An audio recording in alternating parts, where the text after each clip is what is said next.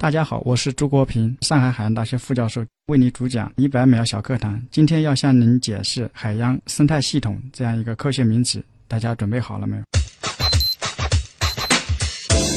海洋生态系统广义而言呢，就是全球海洋，它是一个大的生态系统，其中包含许多不同等级的次级生态系统。每个次级生态系统它占据一定的空间，有相互作用的生物或者非生物通过能量流和物质流形成具有一定结构和功能的这样一个统一体。海洋生态系统它的分类呢，到目前并没有一个很好的一个定论。按照海区的这样划分呢，我们一般分为沿岸生态系统、大洋生态系统。上升流生态系统以及极地生态系统等等这样一堆类型。同时呢，我们也可以按照生物的这个群落来进行划分，一般分为红树林生态系统、珊瑚礁生态系统、藻类生态系统等等等等。海洋生态系统，它的研究呢，开始于二十世纪七十年代，一般涉及了自然生态系统和维格实验生态系统这样一些领域。近几十年来，主要是以维格或者是受控制的这样一些实验的生态系统为主。它主要开展的是营养层次的这样一个研究，以及海水当中的化学物质的转移啊、污染物对海洋生物的影响呀，以及经济鱼类对幼鱼的一些食性啊、生长等等这方面研究为主。目前呢，全球的海洋科学家他主要关注的一个大海洋。生态系的这样一个构建。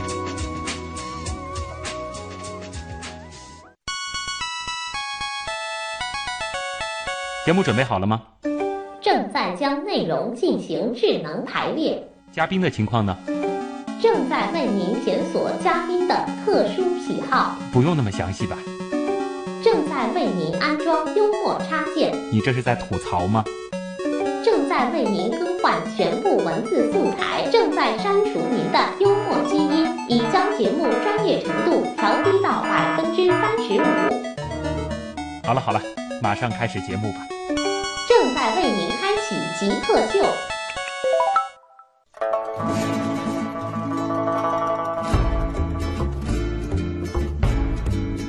欢迎各位来到本周的极客秀。本节目是由上海市科委支持播出。各位好，我是到过四大洲两大洋的旭东。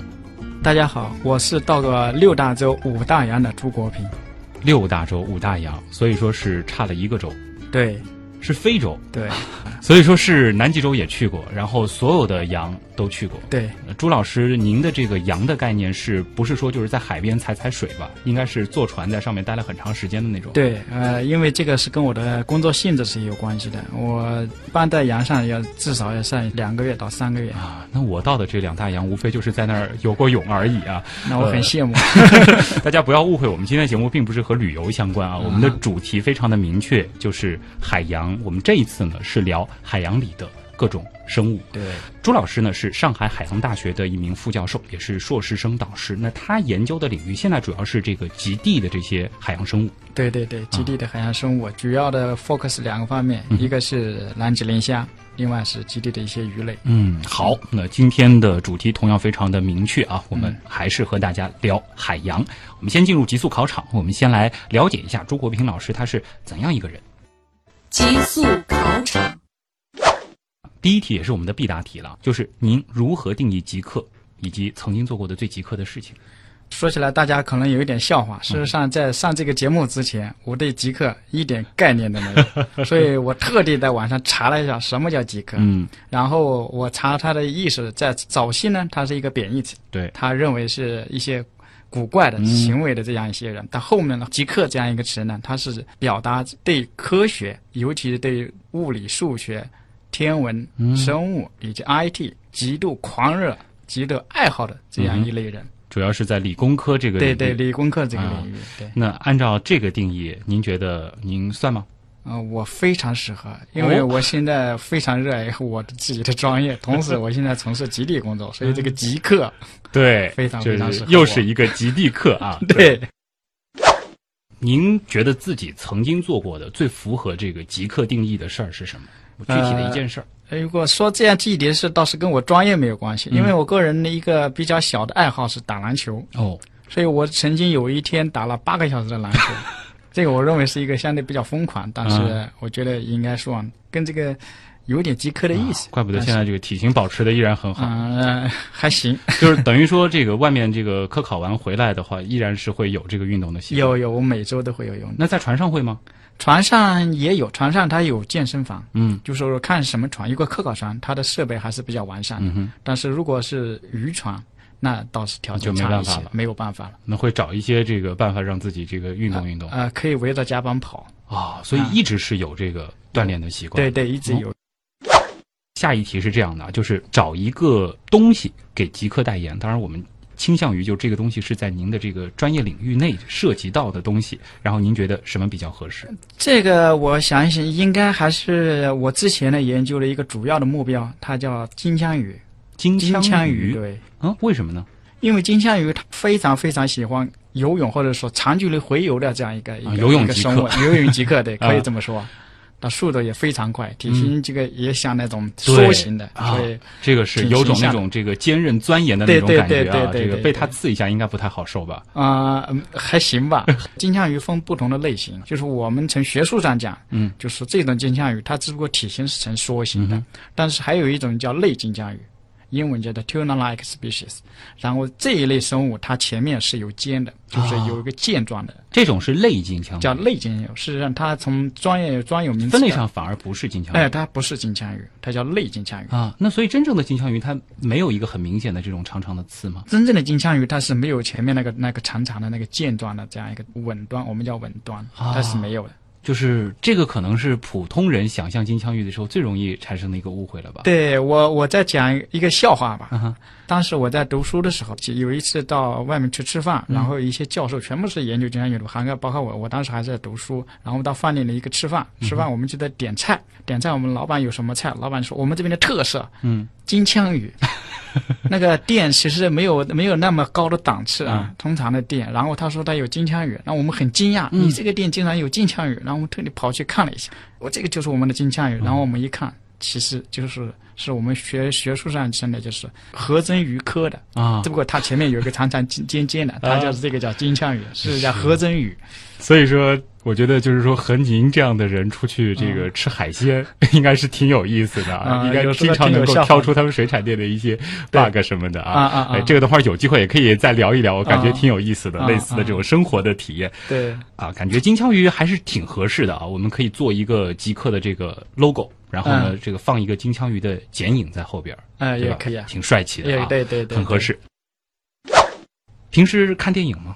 看，嗯我还是比较喜欢看电影的。就是有一些这种大片儿出来，都会去看一下。呃，那也要看我时间。时间啊，对，对，有特别喜欢的某一部吗？呃，有倒是有，我印象中应该是相对还呃有一些年，估计有十年左右的，嗯有有一个片子叫做《肖申克的救赎》哦这个片子对我印很励志象很深，很励志的一个片子。嗯，我觉得这个那个主人公他这种精神也非常也比较符合这个这个很饥渴，这个节目就为了一件事情对为了一可以这个件事的隐忍很多很多年。对对对对，嗯我觉得这个也不简单。啊，那平时如果说看到一些这种类似于包括小朋友看到那个《海底总动员》这样的这种动画片的时候，嗯你看的时候会特别有代入感吗？还是说感觉没法看，因为它太不科学了？也会有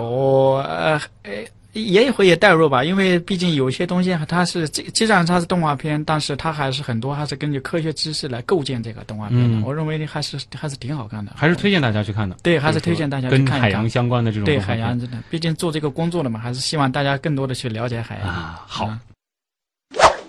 最喜欢的海洋生物是前面提到的金枪鱼吗？啊、这个倒不是，不是说我移情别恋，啊是因为我现在的工作性质稍微有一些转移。嗯我之前是做金枪鱼的这样的呃研究，但我现在很多工作都是做吉利的工作，嗯所以我现在很多很多精力都放在一个叫做所呃所谓的南极磷虾的这样一个很小的生物上面。南极磷虾，对，很好吃的样子。嗯，对，大家都觉得怎么样？但事实上是这样的，嗯南极磷虾它体内含有高含量的这样一个氟，就是我们冰箱的那个氟里昂那个氟。嗯这个氟呢，全球很多科学家在研究宁夏为什么有这么高含量的氟，但是呢，它这个氟很难去掉，所以说嗯南极磷虾大家可以吃，但是不能吃太多，因为这个氟是含在它那个壳里面，你可以把壳退掉，哦这样是没有问题的。但是大家通常就是我们煮虾不会把虾剥掉嘛，对所以这个时候吃的时哦，候它是在。壳里，还不是因为我们有一次聊这个啊呃鱼怎么吃怎么吃鱼的时候，啊我们聊到啊就是说内脏什么不碰，只要吃它的这个肉就行。对对对它这个还挺难去的，因为它在壳里。对，它在个壳里面。我们在南极的时候，去捕捞这个南极磷虾的时候，国家现在也花了很多精力去投入去做科研工作，然后如何将磷虾的壳脱离掉，然后去去做一些虾仁，然后在后面做一些深加工，提高它的一些价值。但是在这个加工磷虾里面，因为它有很大量的这个分解酶，如果你在两个小时之内不把这个磷虾的这个壳去掉，或者说你进行下一步的加工工作，这个虾可能就腐烂掉了。所以说它得在船上对直接完成这样的操作。对，基本上是这样。一，所以现在很多工作，要不就是做冷冻虾，就是虾它捕上来以后，然后放在经过一些传真的，然后到加工间，然后就开始冷冻；要不就是在直接用这种脱壳机。现在国内也就是正在一些科研单位正在就研究这些东西。那啊南极磷虾它的这个科研价值，除了它的这个经济意义之外，主要在哪儿？南极磷虾科研价值是非常非常重要的，它是在南极的整个的海洋生态系统中，我们认为叫做一个关键种，它是承接着这样一个上面的，因为南极磷虾它是海豹、海狮、海鸟、企鹅以及鱼类的一个摄食对象。哦，同时呢，它又是底下的一些藻类、浮游对浮游植物吃掉，所以它是中间的这样一个链接，嗯哼。所以它的这个生态作用是非常非常大的。啊，所以说就是它的这个种群的这个完备，它的这个繁荣，就意味着整个南极的这个大生态系统对就能够稳定维持稳定持续的这样发展下去。对对对，这这也是为什么，就是说我们现在我们国家是从零九到一零年开始南极磷虾的这样一个嗯。开发和利用，但是我们国家这几年的这个产量，包括我们的这个作业规模日益增加，这嗯。引起一些所谓的养护型国家他们的一些关注，嗯，甚至设置一些障碍之类的一些门槛之类的东西。对。这个的话，可能也是讨论到了一个，就是说对于这种海洋资源的这种可持续的这种利用。对对啊对对对对对，这嗯是这样的。所以我们每年有我很多次要去参加这些国际会议，嗯然后去跟谈判呀、争取国家权益啊等等嗯这方面的工作。但是这个毫无疑问，它的这个科研价值和经济价值都非常的大。，对对对，嗯应该还记得您最后一个学历毕业论文写的是什么吧？是您的博士论文。这个也我也也不是我现在刚才讲的这个南极磷虾，事实上还是我之前讲的那个金枪鱼。啊因为我大学的时候，我拿到博士毕业已经十年了。嗯当时的博士论文的题目是热带水域大眼金枪鱼的一个它的一个生物学的一个比较研究。当时我是比较了三个大洋，因为我刚才讲了我去过所有的大洋，所以我比较了三个大洋。当然不仅仅是我一个人的这个嗯工作，还有其他很多很多贡献者他们提供的数据。我将三个大洋热带水域的这样一个有一个大眼金枪鱼，是我们国家主要的捕捞对象。嗯它的一个金枪鱼这样一些基础的一些生物学数据，然后我收集起来，然后来发现三个大洋它的基础生物学有没有变化，嗯或者有没有差异性，它们之间有没有差异性呢？从而进一步判断它的这些状况到底是怎么样，做这方面。就是几乎是这个环着赤道，嗯，对，印度洋、太平洋、大西洋这样一圈儿下来。，对对，大基本上我们讲的热带一般通常是在十五度北南北纬十五度之间这样一个水呃，这些金枪鱼它是这个全球环游的呢，还是说相对就是在一个洋里边儿？呃，基本上是全球环游的，但是呢，我们现在有一个就是说，这个是学术问题，然后我们也在讨论，可能在不同的大洋它有不同的种，嗯大家都叫金枪鱼，但是印度洋它有自己的种，嗯，太平洋它也有太平洋的大概可能彼此之间的交流并不会特别的频繁。对太平洋跟印度洋，它的金枪鱼它可能之间是有基因流的这样一个交汇的，但是大西洋基本上是没有太多它的交这个南下去这一趟有点累啊。，对对对对对对对，下一题是这样的啊，嗯。您的这个平时的这个科研工作当中啊，嗯有没有一些这个比较贵一些的设备，或者说这个可能对您的研究比较重要的一些设备？呃，有，我不知道大家有知不知道，就是我们在吃鱼的时候，发现鱼的脑袋里面有一块小石头，啊，大家可能有听过，嗯我们学名叫做耳石。嗯哼，这个耳石呢，我们最基本的工作通过耳石，我们来判断这个鱼的生长或者它的年龄。我们把这个鱼跟树轮一一轮一轮一轮一样的啊，耳石你得把耳石里，对你把耳石这个剖开了以后啊，嗯切开了以后，它的截面也是这样有一圈一圈那个龙纹。嗯通过这个我来判断它的年龄。但是呢，现在科学技术发达以后，除了这个做这个它的年龄与生长之外，我们还可以做它的这样一个回游，就是看他小时候是在哪，怎么回有的这样一个履历。是不是类似于树轮的概念？就是它周边的这个环境也会对它这个纹路产生影响。呃，也有影响。然后我们主要是通过他这个耳饰上的人纹，不同年龄的，然后它有一个叫做微化学的这样一个一个一个研究工作。嗯。然后这个工作呢，它需要就是说我刚才讲的这个一个仪器叫做 ICP-MS，嗯哼，叫质谱仪。这个仪器呢，目前的价格应该是在三百万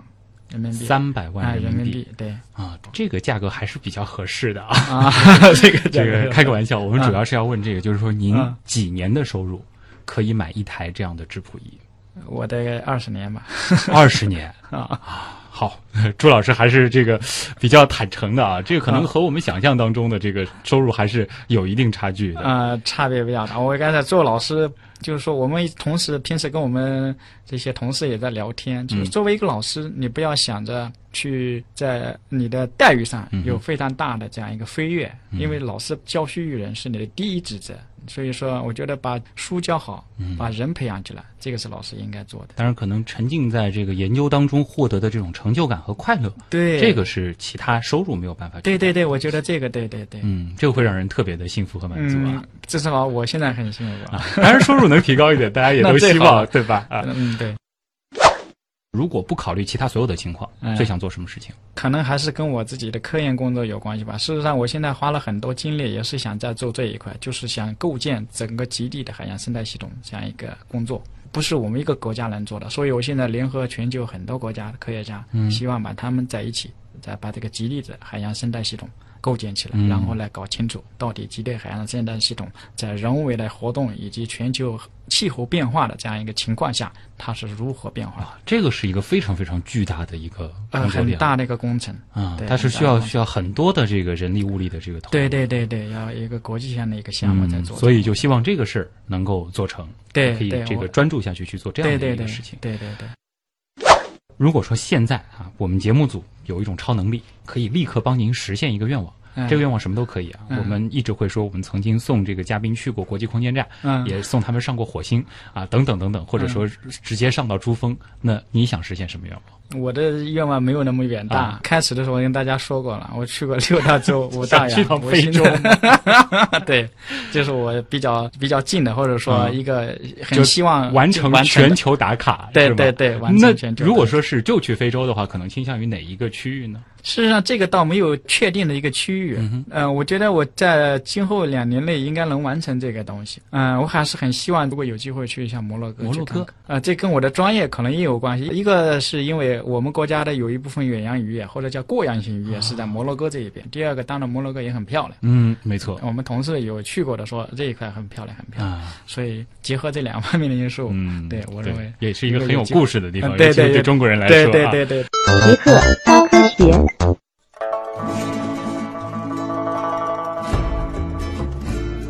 欢迎回到极客秀，大家好，我是到过四大洲两大洋的旭东。大家好，我是到过六大洲五大洋的朱国平。六大洲五大洋啊，除了我去过非洲，朱老师还没去过之外，我觉得跟你没有任何的这个可可比性啊。没有没有呃，朱老师呢来自上海海洋大学啊，他是一名副教授、硕士生导师。那您研究的主要的这个领域，现在是这个极地的海洋生物学。对对那现在的这个具体方向，前面提到了，就是这个南极磷虾。对，南极磷虾是我主要关注的这样一块，但是我除了南极磷虾以外，还是关注延续我之前的我在热带水域做了一些工作，鱼类工作，我还是继续在做这一块工作。所以就是，如果说你去到这个极地进行科考的时候，嗯基本上捞上来的东西都会做研究嗯，是对，基本上的生物我都会会比较关注，啊。对就是除了像虾这样的，这个包括鱼也会涉足。也会涉足，也会涉及到，因为自己相当于自己的爱好嘛，嗯哼。啊，其实南极磷虾在我们上一次呃聊南北极相关话题的节目当中呢，也有听众提了这样的问题。今天嗯刚好您就是做这一块研究的啊，也想听听呃您的一些理解。前面呢是和大家说了这个关于南极磷虾吃的问题，嗯，然后我们也提到了，就是说这个对于整个呃南极的这个生态系统，它还是有非常重要意义的一个物种。对那么除此之外，它还有哪些呃比较有意思的特点呢？呃，南极磷虾，我们讲的是说，我们中国人他叫叫是叫南极磷虾。事实上，南极磷虾它是这样一个大型的甲壳类浮游动物，它并不是我们所谓通常讲的那个虾，所以在英文上它是不一样的啊。啊、英文就我们虾就 shrimp，就是我们通常统称的虾。这个事儿我倒是第一次知道，因为我好像还没有幸吃过这个南极磷虾，所以我们一直说的这个南极磷虾，它并不是始祖目的，它不是真正意义上的虾蟹这一家的，对，它算是一种长得有点像虾的东西，可以这样理解它。长得跟虾是一样的，嗯但是它是浮游动物，啊是不是甲壳类的浮游动物？只不过它长得也比比其他的浮游动物要大，啊，对，而且它具有商业价值，所以说我们中国人就称为磷虾。嗯，这和我们所常说的那种磷虾，它不是一个概念呃，不是一个概念。啊嗯这个倒是一个很好玩的这个科普的点啊。啊啊，对对对，让，大家可能对这边可能有一点有一点误解吧。嗯我就说一个例子，再讲一个可能跟我们讲科研没有太多的关系，就是因为我跟这边经常有一些国外的专家，我会请过来到我们中国来。然后像我们中国人，白酒、黄酒、红酒、啤酒都叫酒，嗯，但是你在英文它就完都不一样，啊，在那个语境下都是不同的饮料，不一样的，啊对对。这个啊还挺好玩的。啊那南极磷虾它为什么会有那么多的这个氟？呃，这个到现在还是一个未解之谜吗？呃，这是一个未解之谜，就是全球有很多科学家一直在解决这个问题：为什么南极磷虾它体内含有这么高量的氟？那么这个氟的存在的形式，它是以游离态的还是其他形式的？大家都在去研究，然后如何的将磷虾的氟去取掉，然后怎么样去解决这些问题，然后让后面的一些我们的生产呀，它的商业价值做到最大化。嗯呃，很多很多科研工作在这进行。啊啊、连接这个疑问的是另外一个问题，就是我们讲的这个年龄，就是南极磷虾的年龄 age，它这个工作是全球也没有解决的，也是它的年龄对年龄是因为它不像鱼有耳石，或者说龙虾它可以数那个壳上的那个小纹路这种。对你你主持人讲的非常好，你这个非非常专业啊是。这个磷虾，它是我刚才讲的，它是甲壳类浮游动物，甲壳类动物它有一个特点，它会蜕壳，它啊，定期会蜕壳，对，那它身上的这种钙质的这些部位啊，它就退掉了。就是说，你没有办法通过它的壳上的那个一些纹路来判断它的年龄。它不像耳石，它是碳酸钙，它是沉淀的，然后这样你通过这个能纹来判断。但是磷虾做不到这一点，所以说近两年有一些重大的进展，包括我自己的实验室也在做这一块工作。我之前花了一年多去美国，是想通过另外一种手段来解决这个年龄，但事实上这个结果并不是很好。然后我们跟国外的科学家一起合作，然后发现磷虾的它的眼柄上面，我讲的眼柄可能大家不是很清楚，眼柄到底是什么概念。就是它突突的那个眼睛下边的连接的那个东西哎，。果然你很专业，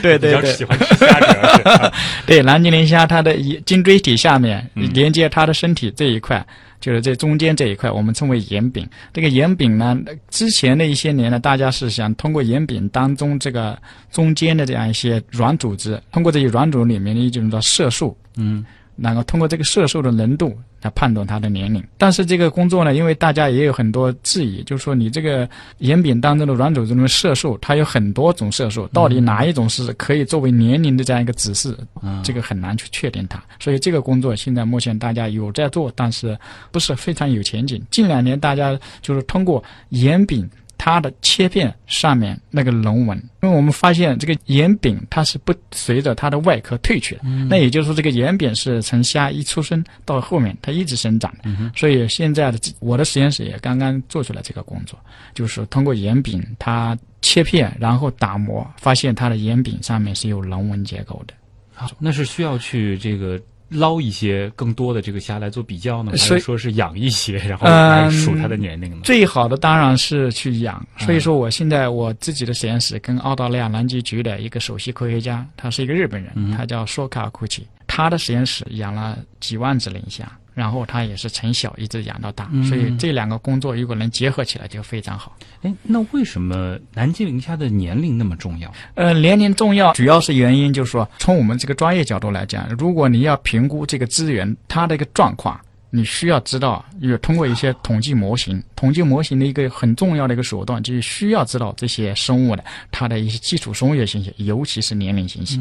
通过这个年龄信息来判断，就是在这个群体当中，它有几个年龄组组成，然后来判断它这个虾大概孵化以后，然后再补充到这个群体当中，数量有多少？通过这个手段来判断资源状况是怎么样。所以这个年龄是非常非常重要的一个参数，而且全球也没有很好的去解决这个问题，所以大家都比较感兴趣。不过真的也也比较奇怪，为什么嗯他就没有留下这个岁月的痕迹啊，在它身上？这个就跟不同的生物有关系嘛啊，因为它就刚才讲了，它本来就是说蜕壳嘛，它就它家盖子外面外壳都蜕掉了。之前有很多科学家也没有找到合适的方法来找到如何去鉴定的。我们国家有一个非常有名的科学家，之前是我们中科院海洋所的所长，叫松松研究员，他也是全球第一个通过磷虾的就眼睛里面一个叫晶锥体，磷虾的这个眼睛啊是非常非常复杂的一个复眼结构，它里面有很多晶锥体，然后它通过这个晶锥体的数量跟磷虾的体长构建那个线性关系，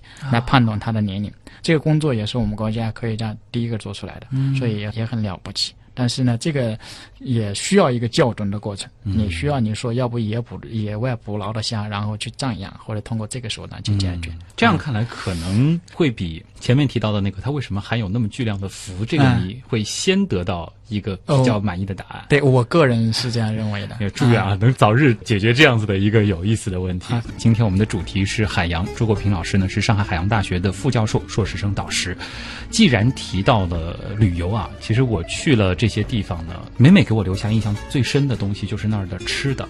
呃，朱老师去了那么多地方，尤其是游历了那么多大洋，是大洋是全部都游历过一遍了啊。啊，呃，那就想问了，就是哪一个大洋或者说哪一个海区的这个捞上来的海鲜最好吃呢？呃，这个是一个很难回答的问题，但是我可以尝试去回答。嗯当然也不用去回答，因为金枪鱼肯定是最好的，因为我专业就做这一块。嗯因为所以说我在零三年的时候，然后当时我还是在读硕士，但是作为国家观察员，然后登临了金枪鱼的延伸调查，待了四个月，啊，四个月的时间，几乎就天天吃鱼嘛。没有那么好。金枪鱼因为它是一个商业价值非常高的，所以金枪鱼通常捕上来以后都会作为产品冷冻起来，所以偶尔的我们会吃一些，但是不会很多。金枪鱼，我其实会有点困惑，就是是我们经常能够买到一些这个感觉是金枪鱼的罐头什么的，这是用金枪鱼做的吗？还是说是用类金枪鱼做的呢？嗯、相对来讲都是用类金枪鱼，叫做尖鱼，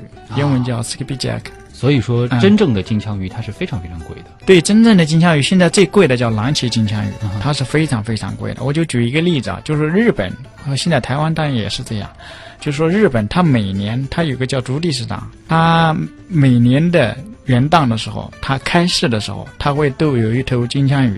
叫一尾金枪鱼，它会拍卖。嗯日本的市场跟中国不一样，它会拍卖。这个拍卖的金枪鱼都是这南极金枪鱼，而这个金枪鱼非常大，一般都四五百公斤。一尾金枪鱼，它最高的可能会拍到上百万美金，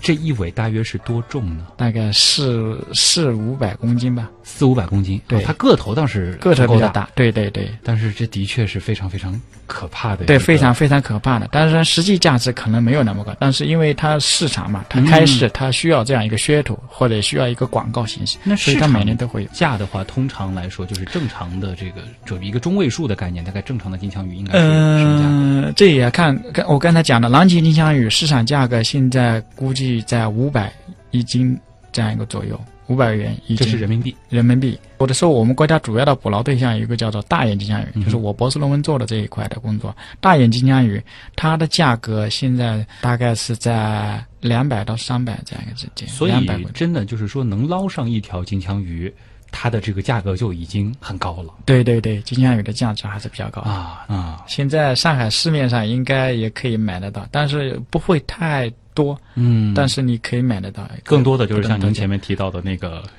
去那个呃海鲜店呃吃海鲜店或者日本本的寿司店啊，吃到的可能有的时候不是真正的金枪鱼。有可能，或者就是说我刚才讲了，因为金枪鱼就不同的类型，有蓝鳍，有大眼金枪鱼，有黄鳍金枪鱼，有长鳍金枪鱼，还有一些类金枪鱼，包括我们旗鱼，还有尖鱼，这不同的类型，它做出来的生鱼片或者做成的这个产品的形式也不一样，所以价格也不会一样。嗯，金枪鱼是到现在还没有办法养殖的一种鱼吗？金枪鱼可以，已经可以养殖，可以啊，已经呃，我相信应该是在十年之前就已经突破这个概念了。也就是说，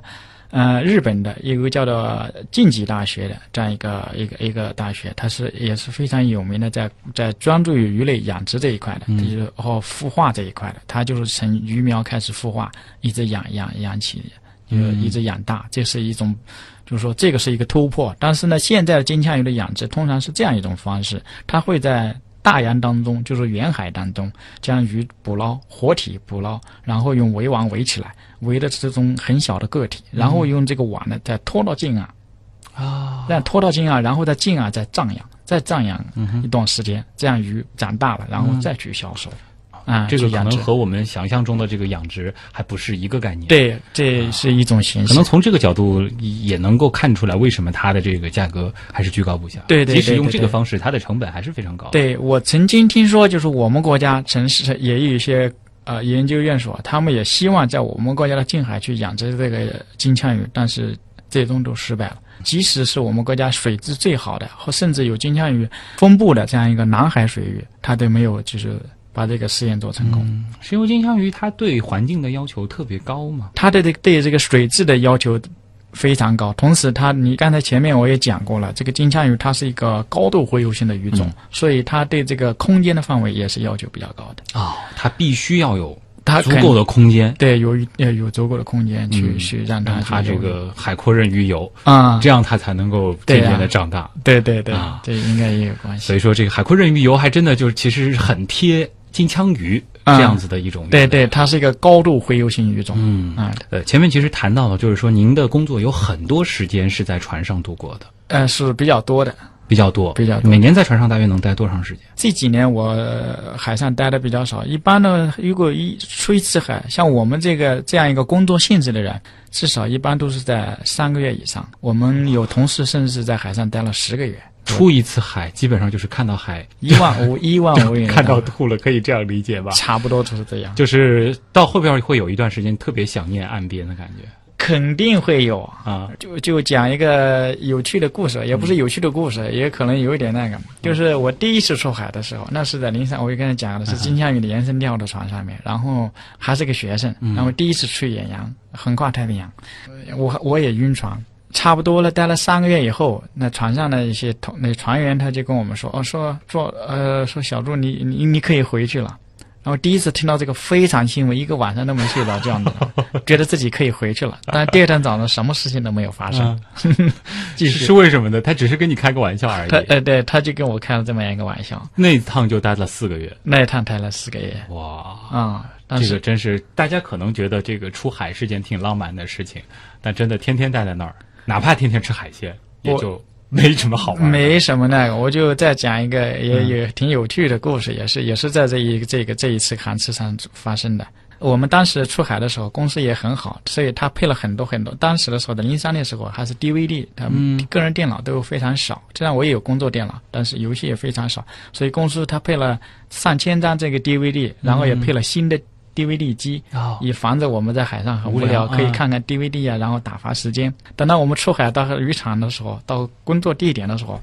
发现 DVD 坏掉了，哇，是坏的。所以我每天没有事干，我就开始看那个，开始看那个 DVD，它都是单张片子外面的介绍。就实在没有东西。你就讲另外一个例子，是我我们的同事，我的师兄，他是上的另外一个一个船型叫鱿鱼钓鱿鱼的这样一个渔船上面，那个非常非常艰苦，所以他把船上所有的书都看掉了。就什么说明书啊、驾驶指只要有文字的，他都看掉了，甚至连电传的那个八十年代那个报纸一片片的，他都看掉了。所以就是说，在这种远洋科考的这个过程当中，可能我们真正需要去这个开展工作的这个时间嗯还是比较有限的，因为它只是说到了这个目的地以后，可能我们去捞上来才能开始进行工作，对对中间有很长时间，真的就是属于虚度光阴的这个。我刚才讲的是我们就是说渔业性质的调查，但是在科考调查当中，它但但是在航路上，就是我们所谓的这跑水路、这一过程当中，事实上没有太多的工作，可能你要准备一些航站的调查。但是呢，现在就是说我们包括极地的调查，包括我们在远洋的调查，它是在路上的，事实上它会设置一些站位，这些站站位你事实上你还是做调查工作？的。嗯，啊。就是说途经的一些点，对对，这一点点会设置可能你大家比较感兴趣的一些科学问题，像在这个途中它也有这些点，这些点也要做调查。这个我换位思考一下，如果换做我在船上，我也希望能够多有点事儿去做，对，多停几个站，我好歹能够投入一些工作，对吧？呃，也对，但是有时候当事实上在真正调查的时候，其实非常非常劳动强度非常大，啊，基本上很少有休息的时间。这个是需要连续工作好几天，连续工作好的，我曾经也是在极地，就是做集体调查，然后我们那个是站位，它设置一个区一个区域设置站位，这个站位跟站位之间的距离就三个小时，就是说进第一个站点到第二个站点中间只有三个小时，而是连续作战，所以我们连那个连续了三天，基本上没有睡觉，因为这个站位我们要准备这些仪器，然后放到水里面去调查，调查完了收起来，但在收的时候船已经往下个站位跑了，等我们收收起来以后，然后把数据导到我们的电脑里面，然后把收拾洗干净，准备好的时候，下个站位已经到了。哇，所以那一段时间是非常非常是不是那会儿刚好在极昼里，对，基本上是在极昼里面，然后所以就干脆就没有睡觉的感觉了，没有概念，对，没有干的。他们一白天的时间是对，晚上时间非常短，也就啊三十个小时。这个的确就是真正要工作的时候，它的强度又巨大。呃，非常非常大。嗯就讲一个例子，我们今年我登临澳大利亚的科考船也是这样的，我们所在的组还有四个人，但是我是主要是在做鱼类工作这一块，那也也是连续在作战是，啊。朱国平老师也再次用自己的亲身经历告诉很多，如果说单纯是喜欢坐船、啊喜欢看海的朋友，啊你在选择海洋专业的时候，还是需要这个谨慎一些啊，得考虑清楚你是不是真的喜欢这方面的科研。如果就为了坐船的话，那么长时间，它一定不是什么很美的事儿。嗯，应该是这样。海山很漂亮。漂亮是很漂亮天天看的话，可能就会有点那个啥了啊对。好，这里是正在为您播出当中的极客秀，今天做客我们节目的极客朱国平老师呢，来自上海海洋大学，他是一名副教授和硕士生导师。呃，还有一点时间，我们留给网友啊。其实关于海洋、关于鱼、关于林家等等，这个作为广大吃货的这个网友们啊，问题还是非常多的。问题来了问，题来了，问题来了，凤凰于飞的这个问题，其实我们上一次聊这个南北极的时候也问过嘉宾啊，他就想问朱老师，你去过几次南极、北极？然后对你而言，到极地科考是一种怎样的体验？呃，我去过两次南极，呃，一次北极，这个类型不太一样。嗯，我去第一次南极是零九年，当时我是作为海上副总指挥，我们国家第一次南极磷虾的开发。那我当时这个船呢，它并不是科考船，它是渔船，大型的拖网渔船。嗯，所以这是不太一样的一个经历。所以，但这一次呢，我们有登南极大陆，所以没有到南极洲上面去。到一二年的时候，我当时在美国访学，他们邀请作为一个邀受邀科学家，然后我我登临他们美国的科考船，美去北极调查的。到今年一六年，然后也是澳大利亚他们邀请的，然后登临的是澳大利亚的科考船，这一次是上了南极大陆。哦，所以说去过很多国家的这个科考船，对，他们的这些科考船会有一些什么样这个比较独特的这种设置吗？科考船就是说各个国家可能也不太一样，但是西方国家我就感觉，包括澳大利亚、包括美国的科考船，他们就是说作业的方式可能不太一样，就是说它的这个工作的这个结构啊，它可能不太一样。像美国的科考船，它这个科考船叫做黑利号，就是它这个所有的这个操作，科学家是只管科学家的事情，他所有的船上的一些操作呀、一些仪器的投放，所有的工作都是由美国的海洋警卫队管的。啊、啊，这艘船事实上是美国海洋警卫队的，他这科学家只不过是租他们的船，然后在海上去开展相关的工作。它不是一艘纯粹的科考船，可以这样理解。它是纯粹的科考船，只不过你有要科学任务，这个是一个航次，主要为这个科学任务。但这个船的隶属，它是嗯属于对是美国的海洋警卫队，对对而不是这个科研机构。哎、对，不不不属于哪一个那个研究机构或者大学啊。啊、这个不太一样。所以说，这个整个作业方式不太一样，可能设施设备上什么的，嗯不同国家都差不多。对设施设备，基本上你也是看你呃调查，你具体想做哪些调查。啊比如我我记得在北极的时候，我们做调查，它有很多工作是在做这个底漆的这些调查，所以它有很多采泥器。但是我们今年去南极调查的时候，澳大利亚的这科考船，它主要是做整个的海洋生态系统、大型海洋生态系统这个调查，嗯所以它有很多都是网具方面的。啊，不同的拖网的类型啊，它是这个有一种非常有用的这样一个网具，叫做 MIDO，它是将这个零到一千米分五个水层，每两百米为一个水层，然后从每个水层取样。抛一次网就它不，它网是统一的，它有一个纵向的就不同的这个层它有六对，它有六个网廊，六个网廊，它是五个网廊呢，分别对应着零到两百、两百到四百、然后这零到两百这个一一到这个两百这个尺度，咔，它这个网就关了，口关上，然后两百到四百打开，然后两这个再再拖，所以它可以收到零到一千米的这样一个哦分水型的，对，很先进的这样一个这样一个、一个嗯一个装置。这样子的话，就可以比较精确的知道在不同的这个水深，对对对对海洋生物它的一个分布的情对况大致对对对是怎样的。对对对对，这个是做的比较好的。所以，即使是这样子的，就是偏这个生态方面的这种科考船，它和渔船的这个设置的这个区别还是很大差别太大啊。呃，科考船相对来讲，它各种调查的设施是非常完备的，而且它调查的站位的设置、时间点、什么东西的都非常非常科学。嗯但渔船，我很多时候它很难去做到这一点。现在的渔船，它有时候它也是做一些科学调查的工作，但是这个科学调查的工作呢，还要考虑渔船它本身的一些生产方面的一些因素。所以说，虽然它在做科学调查，它要兼顾两个方面。所以说，这也是目前通过渔船来开展科学调查一个比较困难的一个地方。所以，可能我们是期待更多的专门用于科考的对对对对这些这个远洋的船。对对对对对，我就举一个例子，我们在南极，我们现在南极，因为我们国家目前就一个雪人号，嗯。雪人号现在有很大一部分工作，它主要是在做运输工作。就是说，运为我们国家的南极的几个科考站或者北极的几个站位，它输送送一些补给。油啊之类的东西。所以说，现在的渔船它承担了一些科考工作，嗯。所以就呃，现在一个很重要的工作就是渔船它在一个调查区域的一个断面的调查，嗯。它通过声学调查。这个是在渔船在做这个工作啊、这个嗯所以现在可能大家也期待，就是第二艘正儿八经的这个专业的这个科考船，对对对它之后能够变成怎样啊？嗯，据说现在已经在对，据说好像是这个很先进，包括这个破冰能力啊，对对对对对对这个我们也会共同期待。微尘啊，他是一名资深吃货啊，他就想问，不知道这个您的工作会对您的这个饮食习惯产生什么样的影响？呃，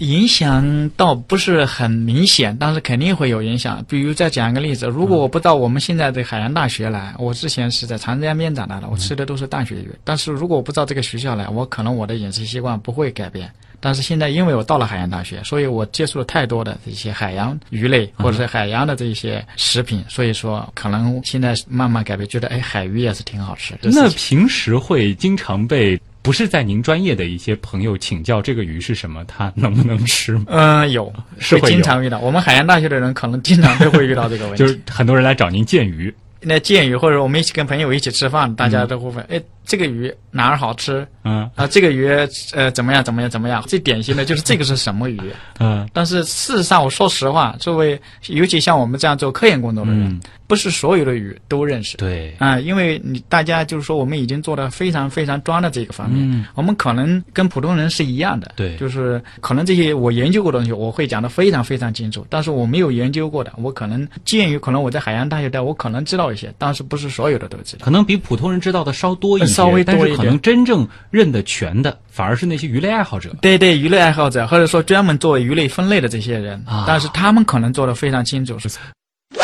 红旗在飘，他的这个问题呢，倒是这更大的一个生态的概念啊，他就想问了，说捕捞会对海洋生态系统产生怎样的影响？嗯、我估计我不说，大家应该会知道，就是你我们正常捕捞或者可持续的这样利用海洋生物资源，这不会对海洋生态系统这个结构会产生一个很大的影响。但是如果你出现过度捕捞，就是 overfishing，嗯哼，那就是说我们将这个渔业资源它过度的开发，那会导致这个渔业资源可能会产生崩溃或者衰竭，会非常非常产业本身的发展也是非常也也是非常非常。那我们如何去判断过度捕捞呢？就是说它的这个适量和过度中间的这个界限是怎么去判断？这个东西就是说，我们现在为什么我刚才讲了，就是南极磷虾的年龄啊为什么很重要？就是我们要通过一些调查工作取得这些数据，然后通过数据，然后我们通过一些资源评估的模型来评估这个资源状况到底是什么状况，它是健康的，还是完全开发的，还是过度开发的？嗯我们会有这样一些定量的东西出来。是因为在大部分的健康的生态系统当中，它本来是有一定的这个富余的量的，有的这一嗯部分我们是可以可以为人类利用的。。对对，呃，但是一旦超过了那个量，嗯，就会开始逐渐影响到它本来的这个稳定性。对对，可以这么说。啊，所以更多的这个关于海洋的这种生态的这种科研调查，其实就是在找它的那个界限到底在哪儿。嗯，对对，为什么国家或者说全全球花了那么多精力去开展了一些大型的综合调查？嗯原因就是想取得一些一手的数据，然后对这个整个的一些海洋生态系统或者对某一种渔业资源它的一个状况进行评估，然后呢判断这个资源到底处于什么状况。联想到青青虫的这个问题啊，嗯他说，呃，以前看到过一篇调查报告，它讲的是生物多样性丧失对海洋生态系统的影响，说如果不好好规划保护，四十年后人类将无鱼可吃。不知道这个问题，朱老师怎么看？有什么好建议没有？养护这个海洋生物资源或者养护整个的海洋生态系统，这是一个一个长期的非常艰巨的这样一个过程。你就是说，呃，一些好的方式啊、目前国际上也正在去开展，比如我们我们国家现在开始做的一些海洋牧场呀，它是在做资资源增值的方面工作。如果做得更高端一点，我们可能会做海洋保护区，我们近海的海洋保护区。当然，全球在其他的海域也也做一些海洋保护区的工作。现在国家现在在做一个。今年可能刚刚出台的一个叫做生态红线的这样一个制度，也是希望更好的来保护海洋生态系统或者海洋生物资源。嗯啊，也就是说，其实这个规划和保护这些事情，大家是一直以来在关注的。对，一直在在关注这一块，也一直国家一直在就是极力的去怎么样去推行这方面的工作。对，当然，其实这个反过来，可能呃向下的这个到从业人员的这种科普，这个可能也是很需要去做的。对，吧这个其实你真正你落实到实处，还是需要一些基层的一些工作在做，嗯大量的基层的工作在做，事实上很不容易的。你我就再讲一个例子，现在我们国家这一段时间正在几大海区全部是在禁渔。嗯，对，对吧？禁渔的时候，但是现在还有一些人他是在非法捕捞，冒着很大的风险，他就在非法捕捞。那像这样，你基层的一些执法人员，包括一些渔民，他自己的素质有没有到那个程度，嗯也需要我们做大量的工作。对当然，现在比以前好好很多，但是仍有这些行为会在其发生。实我作为新闻工作者也很有感触，往往会报道一些类似的这种新闻，就是在这个休渔期啊、禁渔期的这个时候，还是在这个私自的这种去作业。对但其实这种行为，它对这个生态系统的这个后续的影响，不是他捞出来那么一点就少了那么一点那么简单。其实不是这么简单。嗯就如果是小小规模的或者非常零星的，它不会对整个渔业资源产生影响。但是这种行为或者这种做法，它如果不控制的话，它会嗯蔓延，对然后会会有更多人参与进来，这样对后面你可能很难控制。对，到时候啊想，诶，他不是去捞的吗？对我们船也去。对对，那这样子的话，它一旦这个达到一定的量，嗯，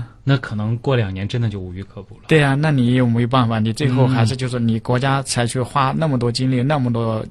呃资金去投入进去，去养护这些渔业资源，最后经过这一小部分人，有可能嗯就是所有的工作都白做了。其实还是回到那句话，就是修一修、停一停，嗯是为了到时候能够更好的去捕捞。嗯，对对对吧？对这个其实并不是说是呃让你这个在这段时间没有这个经济利益可得，而是让之后其实你的这个经济利益能够更持续下去。对对对无，论对海洋还是对于人都是这样。我觉得应该是这样。其实嗯渔民从他个人来讲，就是国家既然制定这个政策，事实上就是我们近海的渔业资源，它已经在很多渔业资源已经在衰退当中，或者说已经崩溃掉了。我们需要采取这些措施去养护这些渔业资源，当然不仅仅是为我们当代，会为今后我们的后代、我们的子孙去考虑这些问题。好的，那今天也再次感谢来自上海海洋大学的副教授、硕士生导师朱国平老师，再次再一次带我们走进了这个海洋世界啊，也感受了很多种这个美味的海鲜了，包括金枪鱼，包括这个南极磷虾，